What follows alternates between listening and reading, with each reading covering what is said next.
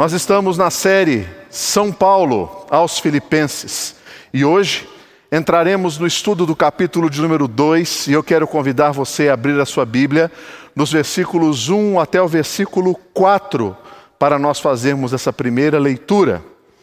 Se há, pois, alguma exortação em Cristo, alguma consolação de amor, alguma comunhão do Espírito, se há entranhos afetos e misericórdias, completai a minha alegria de modo que penseis a mesma coisa, tenhais o mesmo amor, sejais unidos de alma, tendo o mesmo sentimento, nada façais por partidarismo ou vanglória, mas por humildade, considerando cada um os outros superiores a si mesmo.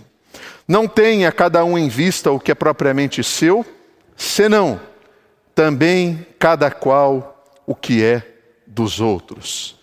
Vamos fazer uma oração? Senhor, eu tenho nessa manhã, nesse momento, o desafio de expor a tua palavra. Um texto escrito há quase dois mil anos, inspirado pelo Senhor, que trouxe as palavras até as penas, as canetas, os manuscritos registrados pelo apóstolo Paulo, que atravessou Deus alguns concílios ao longo da história e aprove ao Senhor validar esta carta como sendo a tua palavra, a tua vontade para a tua igreja. E hoje eu tenho a responsabilidade de expor esse texto. Eu tenho tantas limitações, Senhor. Eu sou um miserável pecador. Eu sou um homem, ó Pai, que carece da tua graça, que carece do teu perdão. E eu tenho de tudo para atrapalhar aquilo que o Senhor quer fazer nesse, nesse momento. Então eu peço a Deus que o Senhor não permita que isso aconteça, mas que o teu Santo Espírito me deixe tão cheio que eu transborde a todos aqueles que ouvirão essa palavra e que seja a tua palavra alcançando, modificando, confortando, confrontando cada coração daqueles a quem o Senhor deseja falar. E eu peço isso para que a sua igreja se torne cada vez mais santa e vibrante, e para que o teu nome no nosso meio seja engrandecido e adorado. E é no nome de Jesus que eu oro e peço. Amém. Queridos amigos, queridas amigas, irmãos e irmãs, na semana passada o reverendo Eduardo finalizou o capítulo 1, falando sobre as prioridades na adversidade. E agora, nós começamos o capítulo 2, dos versos de 1 até o 11. Eu só li até o 4, porque depois a gente vai ler do 5 ao 11. E eu quero conversar com você sobre a alegria. A alegria que existe na unidade. Nada é mais destruidor para uma igreja do que a discórdia, do que a dissensão. A dissensão e a discórdia, elas podem ser causadas por todo tipo de pecado. Pelo orgulho, pelo egoísmo, pela raiva, pela amargura, pelo ressentimento, pelo individualismo. E eu quero conversar com você e trazer à sua memória que além dos pecados que residem em nós, e que são muito propícios para atrapalhar a unidade da igreja e tirar a alegria da unidade, existe um adversário. Nós temos um adversário. E esse adversário, ele vai utilizar de todas essas coisas para se beneficiar das desgraças de uma igreja desunida e se beneficiar da tristeza por meio de uma igreja desunida. Quando duas ou mais pessoas elas insistem em fazer as coisas do seu próprio modo, inevitavelmente elas vão entrar em conflito. E isso vai resultar em disputas. Isso acontece no casamento, isso acontece na igreja, isso acontece no mercado de trabalho, isso acontece em qualquer lugar. Quando duas pessoas estão em desacordo, o que acontece é disputa. E aqui, nesse texto, nós temos uma orientação do apóstolo Paulo mostrando para nós que a unidade da igreja ela é uma responsabilidade de todos nós. Eu sou responsável e você é responsável por isso. Na carta do apóstolo Paulo aos Efésios, no capítulo 4, versículo 3, e esse texto vai estar projetado aí agora para você, diz assim: esforçando-vos diligentemente por preservar a unidade do Espírito no vínculo da paz. Qual é o meu papel como discípulo de Cristo e o seu papel como discípulo e discípula de Jesus? Preservar a unidade que o Espírito dá. Como que eu vejo isso? O Espírito vem até a igreja. Ele concede para a igreja a unidade. Todos nós recebemos essa unidade nas nossas mãos. E a mensagem que ele deixa é: cuide disso, como se fosse a sua própria vida. Cuide disso, como se fosse a sua própria vida. Eu não gero unidade, eu não aumento unidade, mas eu preservo a unidade que o Espírito concede. A igreja de Filipos era uma igreja muito boa. Era uma igreja que mandava ofertas para Paulo generosas, daquelas que o possibilitavam ter muito além daquilo que ele precisava. Mas não era uma igreja perfeita. No capítulo 4, o apóstolo Paulo menciona uma, um problema que estava acontecendo com duas mulheres, uma chamada Evódia e a outra chamada Sintique. E me parece também que no capítulo 1 o apóstolo Paulo já traz algumas importâncias relevantes acerca da unidade da própria igreja. Nesses versículos de 1 a 4, nós temos registrado aqui, é, talvez um dos pontos mais incríveis, mais concisos, mais objetivos, mais práticos para que a unidade de uma igreja seja preservada. Então não existe igreja tão boa que não possa ser melhorada. Nós olhamos para a nossa igreja e a gente tem muita alegria com as coisas que a gente vê. Muita mesmo. A igreja está florescendo, a igreja está frutificando.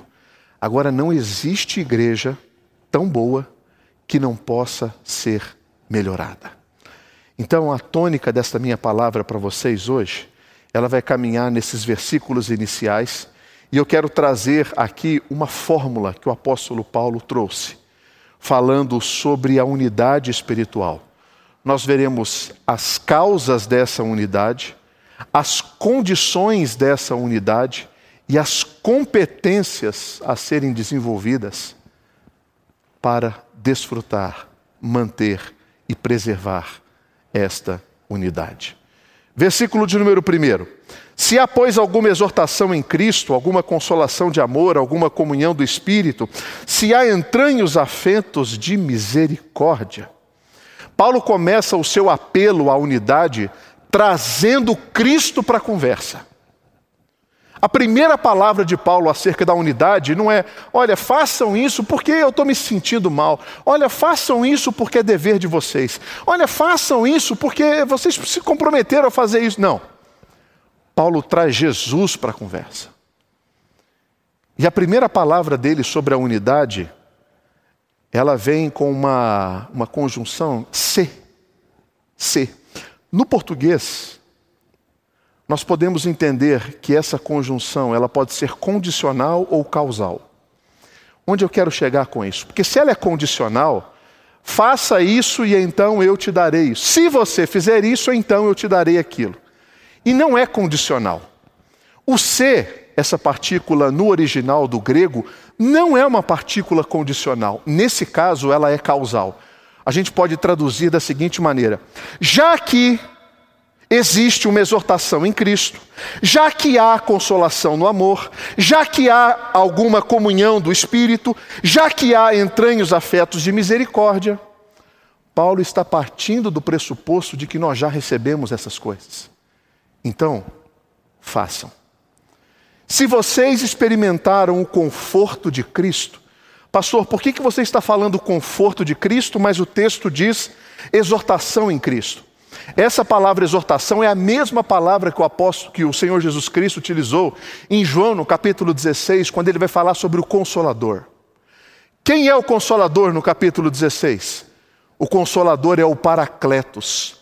O consolador é aquele que vai tomar o lugar de Cristo de igual forma, de igual maneira, que vai trazer conforto ao coração daqueles que creem. Então, o contexto dessa, dessa, dessa passagem nos dá a entender de que Jesus não está confrontando a igreja com o seu amor, Jesus está confortando a igreja. São duas interpretações possíveis. Então, dentro de todo o contexto, o que o apóstolo Paulo está trazendo aqui é que já que há o conforto de Cristo em cada um de vocês, já que há um encorajamento, já que ninguém de vocês precisam viver desunidos com seus semelhantes a Cristo, já que isso é uma verdade, então mantenham a unidade. Ainda nesse versículo nós encontramos: se vocês experimentaram o conforto de Cristo, se vocês experimentaram a consolação do amor, ou seja, essa palavra consolação é muito parecida com a, com a anterior. Elas possuem a mesma raiz.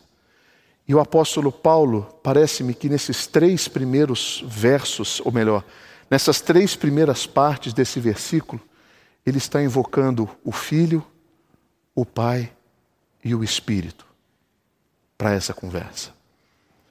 Porque que amor é esse? É o amor que vem do Pai, expresso na pessoa de Jesus Cristo. Se vocês foram confortados com Cristo, se vocês receberam a consolação do amor do Pai na pessoa de Jesus Cristo, se vocês experimentaram a comunhão do Espírito, a Trindade está presente nessa conversa. Quando a Trindade é invocada para uma conversa, a gente percebe a importância dessa conversa. O apóstolo Paulo menciona o filho, menciona indiretamente o pai e menciona diretamente o espírito. Todos os discípulos compartilham da comunhão do Espírito Santo. Todos os discípulos compartilham da comunhão do Espírito Santo. O Espírito Santo é aquele que habita no coração de todo aquele que crê. De todo homem que crê, de toda mulher que crê, de toda criança que crê, de todo jovem, adolescente, de todo idoso que crê. O Espírito Santo habita neste coração. Ele é o selo da herança. Ele é a comunhão íntima por, quem, por, por meio de qual o Senhor comunica conosco. Ele é a fonte de todo poder e de dom espiritual. Ele é a fonte do fruto espiritual mencionado lá em Gálatas. E a orientação bíblica é, não é para a gente se encher de vinho, porque o vinho é bom, mas é para a gente se encher do Espírito Santo. É do Espírito Santo que nós devemos nos encher. Porque sem a presença do Espírito Santo, a igreja vira um clube social. A igreja vira um grupinho de amigos. A igreja reflete o interesse de indivíduos. Sem a presença do Espírito não tem poder. Sem a presença do Espírito não tem evangelho. Sem a presença do Espírito não tem transformação. Não importa quão grande seja a diversidade do corpo, não importa. O povo de Deus sempre deverá se manter unido na consolação de Cristo, na consolação do amor e na presença do Espírito Santo. Esta é a unidade que deve ser preservada. E até aqui nesse versículo, o apóstolo Paulo fala das coisas do alto. Ele fala da consolação de Jesus. ele fala do amor de Deus, ele fala da presença do Espírito, mas no final do versículo 1, ele transporta todas essas realidades do alto para dentro. Quando ele diz assim: se há entranhos afetos e misericórdias. A palavra entranhos aqui é isso mesmo, são entranhas. É o nosso sistema digestivo. São as, os órgãos que estão nessa região do corpo. Paulo traz uns, alguns elementos do alto para que você sinta isso dentro de você. A palavra misericórdia é sentir a miséria do outro no meu coração. Uma outra tradução possível para misericórdia é um coração cheio de compaixão. As duas regiões mais importantes do meu corpo, dentro do contexto bíblico de Filipos, sentimentos e vontades. Aquilo que eu sinto e aquilo que eu quero. Coração e entranhas. Se vocês estão sentindo a consolação de Jesus, o amor de Deus, a presença do Espírito nas suas entranhas e no seu coração, que isso transporte por meio de atitudes. Que isso saia de dentro de você. E você transforme tudo isso que você está sentindo e querendo em atitudes. Agora, quais são as minhas atitudes? Todas elas voltadas para a preservação da unidade. Este é o objetivo. A preservação da unidade. Pastor, eu não quero preservar a unidade. Cuidado. Porque o mesmo apóstolo Paulo, em Colossenses, no capítulo 3, versículo 13, olha só o versículo projetado aí para você. Suportai-vos uns aos outros, perdoai-vos mutuamente, caso alguém tenha motivo de queixa contra outrem, assim como o Senhor vos perdoou, assim também perdoai vós. Não é opcional, são imperativos. De novo, não é condicional, é causal. Já que Deus fez isso por você, faça isso também. Pastor do céu, quantas vezes? Jesus falou, 70 vezes sete. Abundantemente. Da mesma maneira que você pede perdão a Deus, às vezes pelos mesmos pecados. Perdoe aqueles que ferem você e quebram a unidade, porque o seu perdão preserva a unidade. Essas são as causas para a unidade. Esses são os motivos que nos devem conduzir à preservação da unidade. Agora, quais são as condições para que a unidade da igreja seja preservada? Versículo 2: Completai a minha alegria, de modo que penseis a mesma coisa, tenhais o mesmo amor, sejais unidos de alma, tendo o mesmo sentimento.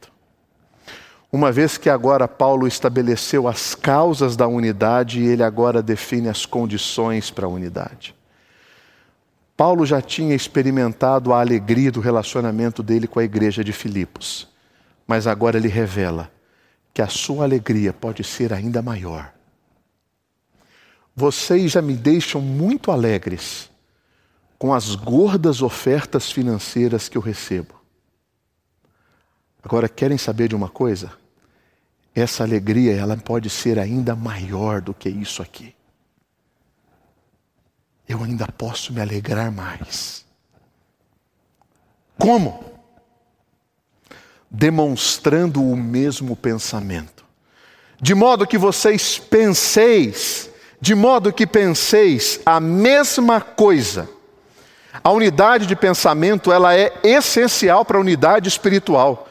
É um dos principais temas de Filipenses. Essa ideia de pensar a mesma coisa, de pensamento, de sentimento, que é a mesma raiz da palavra, aparece oito vezes no livro de Filipenses e vinte e duas no Novo Testamento inteiro. Ou seja, quase um terço, da, mais de um terço das vezes aparece em Filipenses. Olha como esse tema é importante. Ter o mesmo pensamento não significa nem de perto que todos os cristãos, todos os discípulos, todas as discípulas de Cristo têm que pensar a mesma coisa acerca de todas as coisas. Não é isso. O que é que Paulo está trazendo à memória nesse texto? A unidade da igreja. A unidade da igreja precisa ser uma prerrogativa de todo cristão, de todo discípulo. Tudo que eu faço, tudo que eu penso, tudo que eu ajo, tudo que eu publico no Facebook, tudo que eu publico no Instagram, precisa estar conectado com a unidade da igreja. Se estiver fora desse princípio, eu estou caminhando para distante do pensamento que deve reger a unidade do corpo de Cristo. Se eu faço coisas pensando exclusivamente em mim, eu não olho para o corpo, eu não penso no corpo, eu não priorizo o corpo. Mas eu preciso pensar a mesma coisa que todos os meus irmãos, na prioridade do corpo de Cristo, da unidade do corpo de Cristo. Não existe unidade sem que o Espírito Santo habite no coração de todo aquele que promove unidade.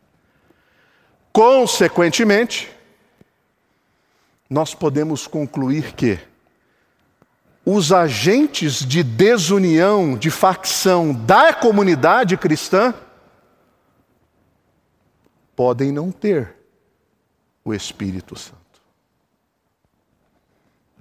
Porque eu preciso pensar a mesma coisa que os meus irmãos a respeito da unidade do corpo de Cristo. Eles não devem só pensar a mesma coisa, eles devem também demonstrar amor nos relacionamentos. Tenhais o mesmo amor.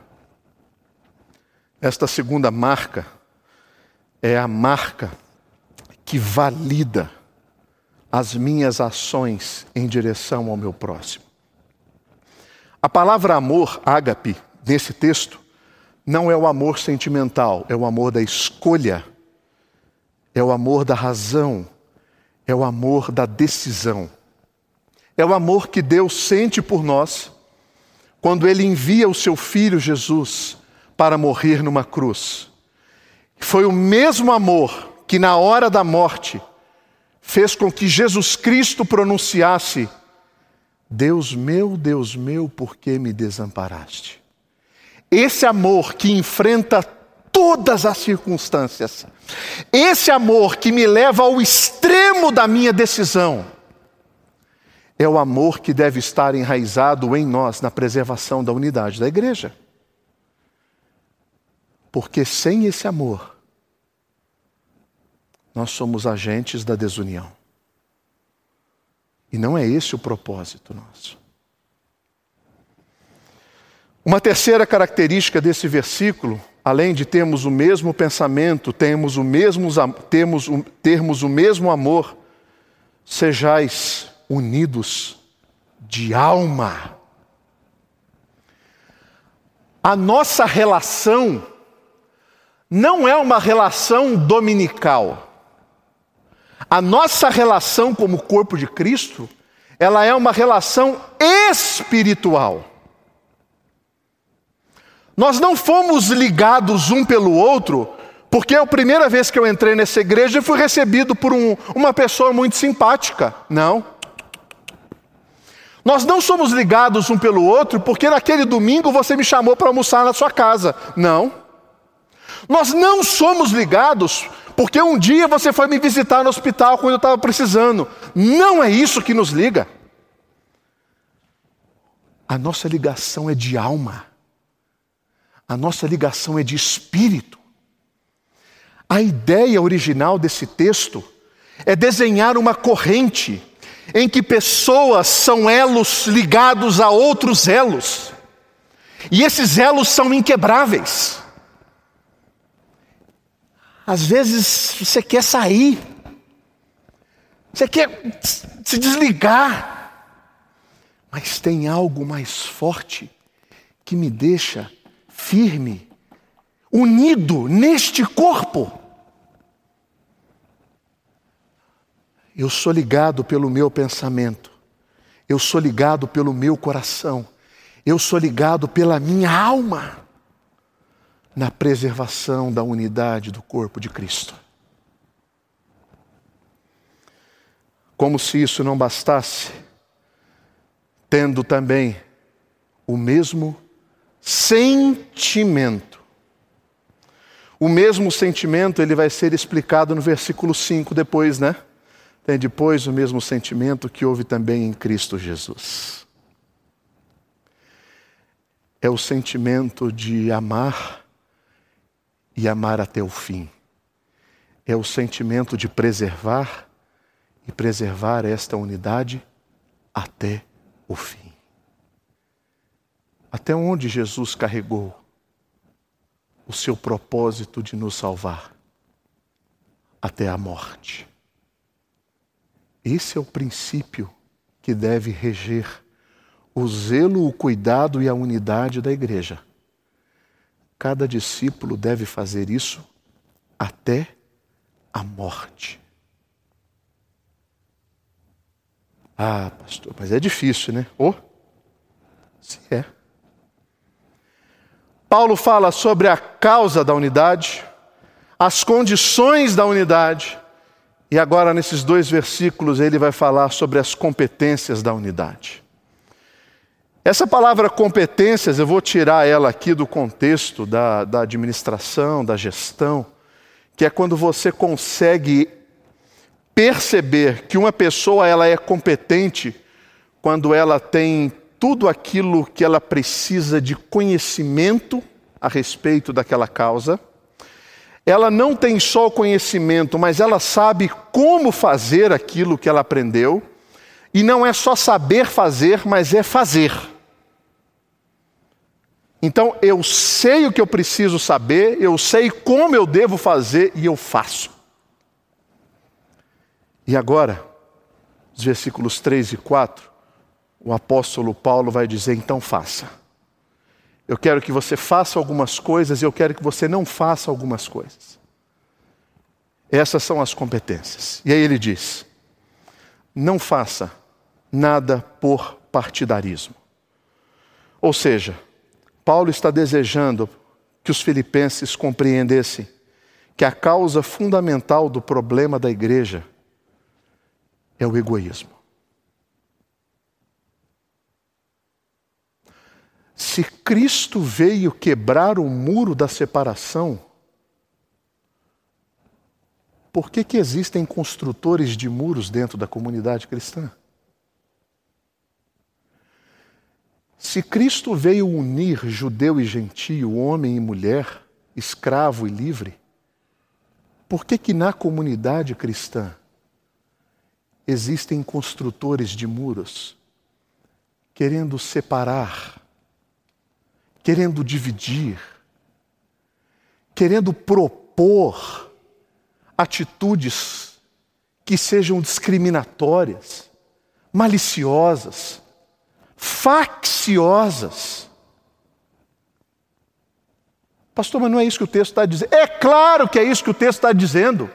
Partidarismo eu levanto um partido, ao contrário do que a liderança diz, do que o grupo diz, do que o contexto diz, do que a Bíblia diz, e defendo isso daqui, e fomento isso no corpo de Cristo, e destilo este veneno no corpo de Cristo, criando separação, criando partidos na própria comunidade cristã.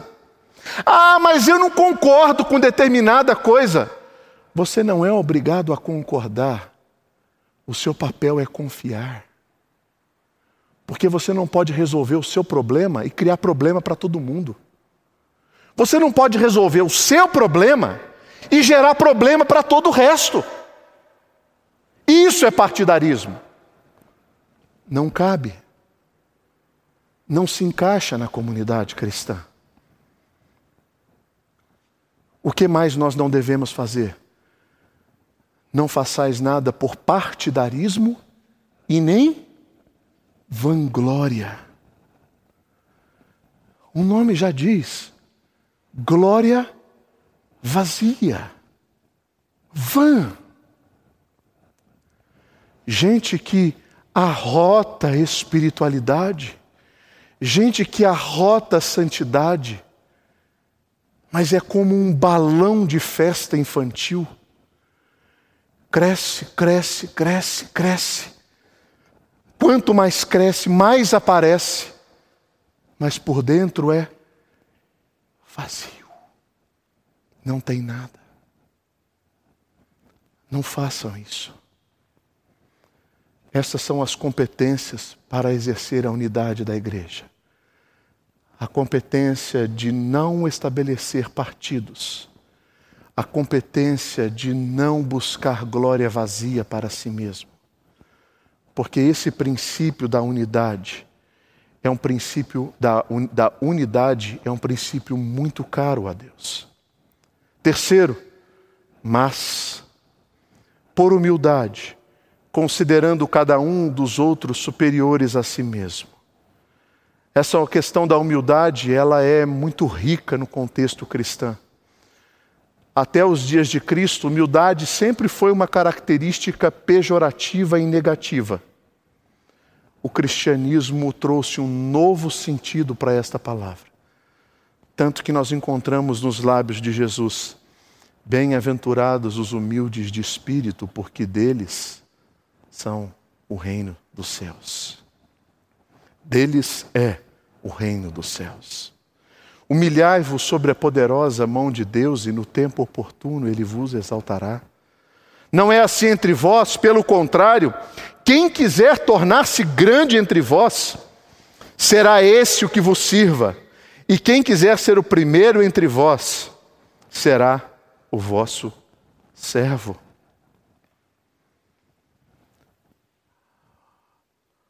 Homens e mulheres, são bem-aventurados por meio da humildade, promovem a unidade do corpo de Cristo. Eles não têm que ter razão, eles têm que ser fiéis a Jesus Cristo e a Sua palavra.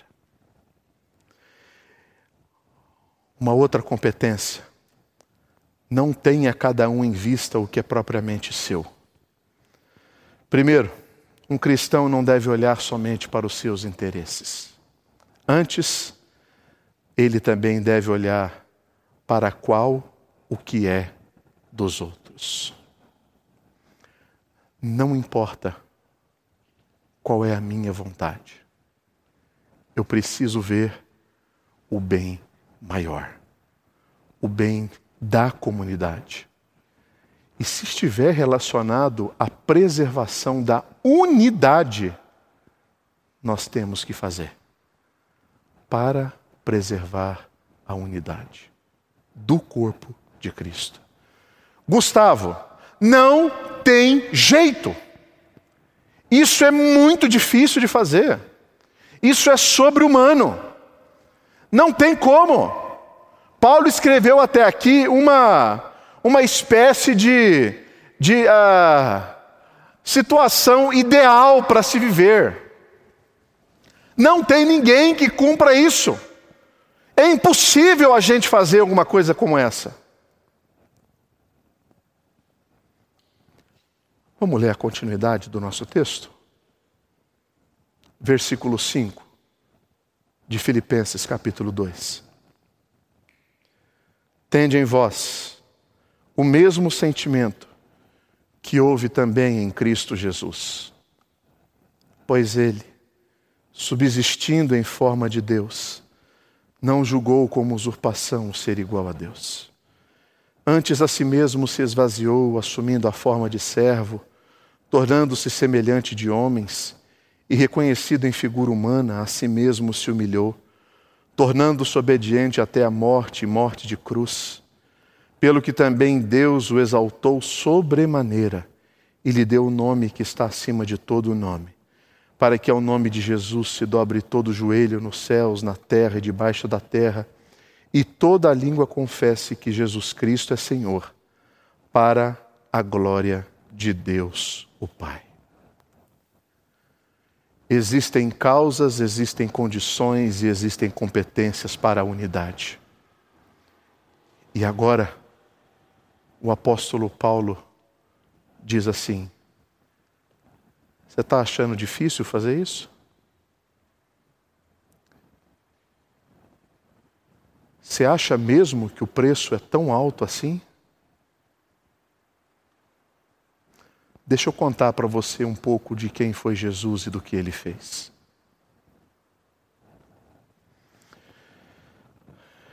Jesus é aquele que renuncia ao seu lugar. Pois ele, subsistindo em forma de Deus, não julgou como usurpação o ser igual a Deus. A frase subsistindo em forma de Deus é uma afirmação direta e indireta de que Jesus Cristo é Deus. A palavra grego, no grego forma, ela é estabelecida por uma essência e natureza de algo que nunca mais se alterará. Jesus Cristo tem a forma de Deus. Jesus Cristo tem a essência do próprio Pai. Nesse contexto, Jesus Cristo possui a natureza de Deus, a mesma essência de Deus. Jesus não é simplesmente igual, ele é a própria natureza do Senhor, do Deus. Ele é. E sendo quem ele é, o que ele fez? Versículo 6. Não julgou com usurpação o ser igual a Deus. Ele não colocou a força, essas características que lhe foram dadas, e nem mesmo fez valer dessas características quando ele escolheu assumir a forma humana. Jesus renunciou à sua prerrogativa. Jesus renunciou viver como ele vivia. Jesus renunciou, ainda que temporariamente, muitos dos seus atributos mas sem deixar de ser quem ele é.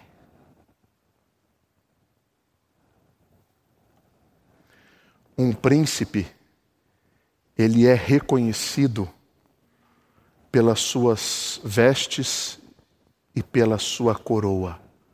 Um rei é reconhecido assim.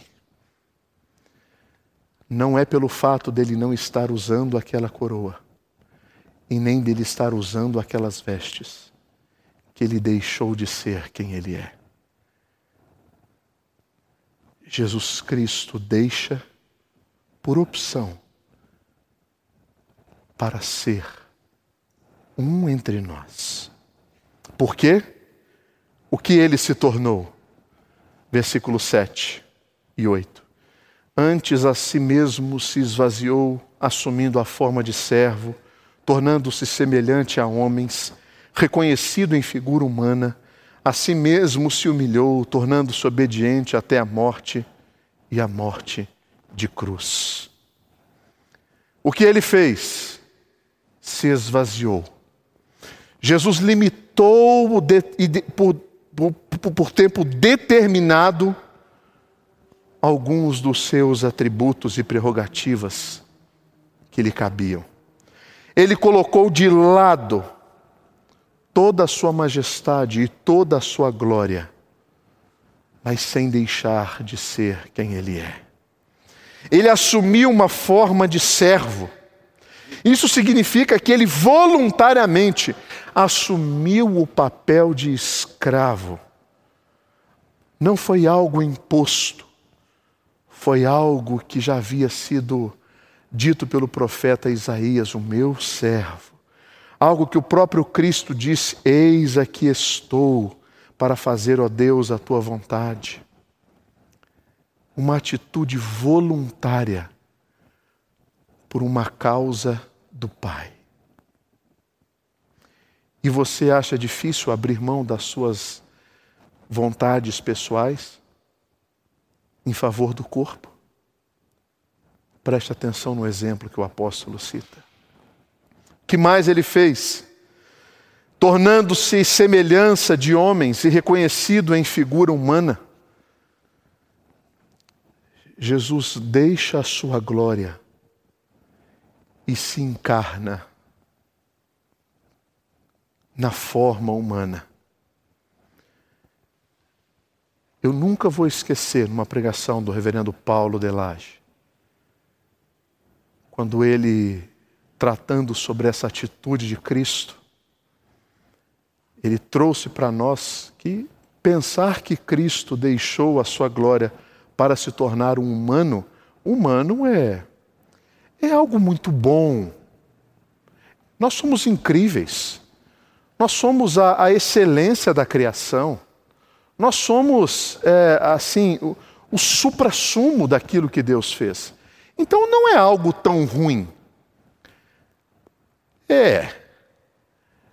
Mas você tem que ter em vista quem ele era. Você tem, você tem que ter em vista o que Cristo representava do ponto de vista de divindade, sem ainda a sua forma corpórea. Deixar essa forma para assumir essa forma, aí o reverendo Paulo diz, seria talvez comparável a um ser humano se tornar uma giardia para sempre. Para sempre. Isso nos coloca na condição de compreensão do que ele fez em nosso favor. Mas, pastor, é, Cristo fez isso temporariamente. Não. Cristo fez isso para toda a eternidade. Existe um homem na Trindade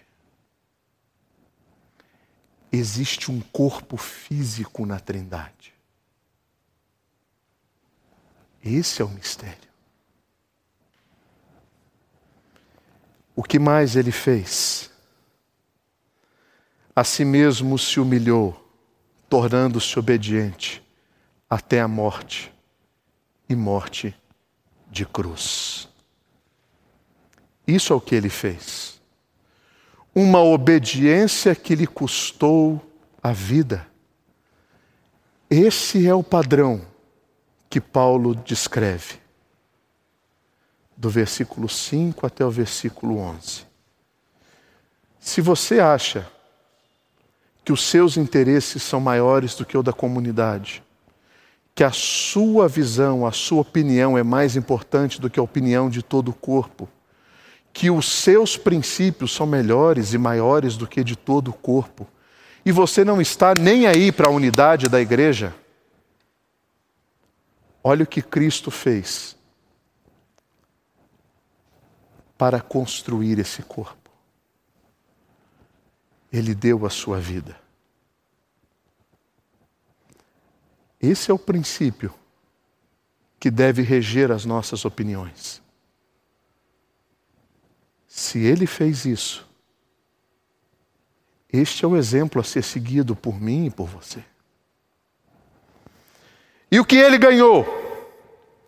Pelo que também Deus o exaltou sobremaneira e lhe deu um nome que está acima de todo nome, para que ao nome de Jesus se dobre todo joelho, nos céus e na terra, e debaixo da terra, e toda língua confesse que Jesus Cristo é o Senhor, para a glória de Deus, o Pai. Deus o exaltou sobremaneira. Isso significa a restituição de tudo aquilo que ele havia a, a, abdicado momentaneamente e agora ele recebe. Aquilo que ele havia deixado de lado, intencionalmente, agora ele recebe. Isso significa que Deus deu a ele tudo aquilo que ele havia deixado de volta.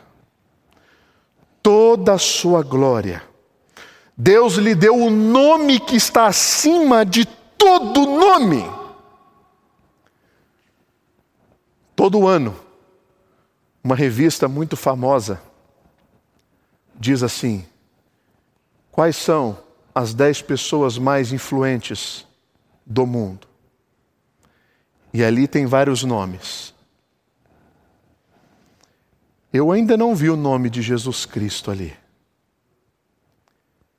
Ele nem precisa estar ali. Porque Deus diz: que o nome dele está acima de todo nome. E o nome, dentro do contexto bíblico, não é isolado da pessoa. Em outras palavras, nós podemos dizer que Jesus Cristo está acima de todos os seres humanos que já existiram e existirão. Ele está acima de todos. E como se isso não bastasse, todo o joelho se dobrará, para que ao nome de Jesus se dobre todo o joelho nos céus e na terra e debaixo da terra. Joelhos dobrados são atos de reverência a uma pessoa ou a uma causa. Nós vimos aí nos Estados Unidos o movimento Black Lives Matter em que algumas pessoas, antes de alguns jogos, dobram os seus joelhos, reverenciando aquela causa. Outros não reverenciam aquela causa e não se dobram os joelhos. Contudo, diante do nome da pessoa de Jesus, todo joelho se dobrará, nenhum ficará em pé, todo joelho se curvará. E não é só uma atitude exterior, porque o texto diz: e toda língua confessará que Jesus Cristo é o Senhor. É uma ação exterior, porque algumas pessoas podem dobrar os seus joelhos diante das causas que foram citadas aqui, constrangidas, com medo de sofrer algum tipo de retaliação. Então, externamente tem uma atitude, mas internamente tem outra atitude. Não é o caso. Diante desse nome, todo joelho se dobrará e toda língua confessará. Preste atenção. Esse versículo não está trazendo a salvação universal não é que todos serão salvos, mas todos um dia confessarão que Ele é o Senhor. Não é salvação universal, é confissão universal. E nós sabemos que algumas pessoas confessam isso em vida e essas recebem o Espírito Santo e têm o seu coração selado com o Espírito Santo da promessa. Outros, outras, não farão isso em vida, mas farão isso no dia do julgamento final. Todo joelho se dobrará e toda língua confessará. Por isso, eu encerro essa palavra, trazendo um motivo pelo qual todas essas coisas foram citadas pelo apóstolo Paulo. As causas da unidade, as consequências da unidade, as competências da unidade, o exemplo maior da unidade. Por que, que tudo isso existe? E aí Paulo termina com uma frase que eu amo. Eu amo essa frase. Para a glória de Deus Pai.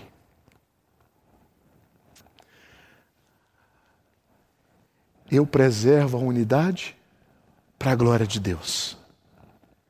Eu engulo o sapo para a glória de Deus. Eu perdoo o meu irmão para a glória de Deus.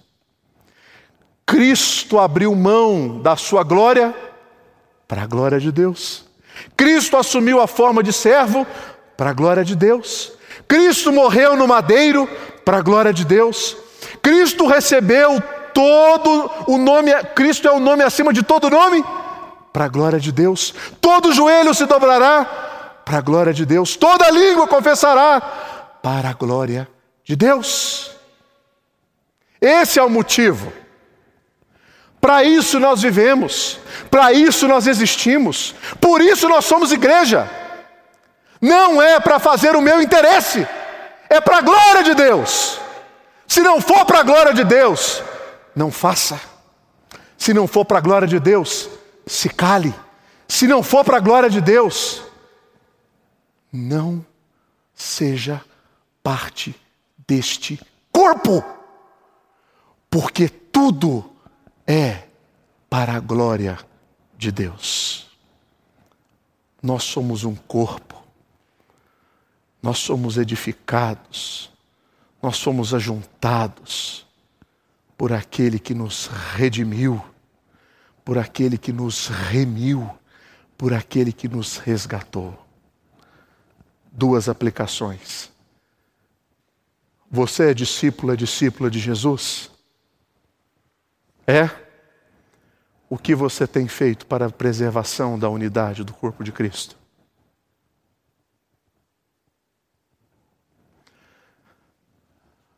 Você não é discípulo de Jesus? Você não é discípula de Jesus? O seu joelho vai se dobrar e a sua língua vai confessar que Jesus Cristo é o Senhor. Isso pode acontecer em dois momentos. Agora, você ajoelhando aí onde você está e orando, confessando a Deus os seus pecados e dizendo para Jesus: Salva-me, ó Cristo, dos meus pecados, porque tu és o Senhor. E fazendo isso, você tem a vida eterna e o Espírito Santo da promessa. Ou, no julgamento final, quando diante dele todo joelho se dobrará e confessará que Jesus Cristo é o Senhor. E lá é confissão sem salvação. Aqui é confissão com salvação. Porque enquanto há vida, há esperança.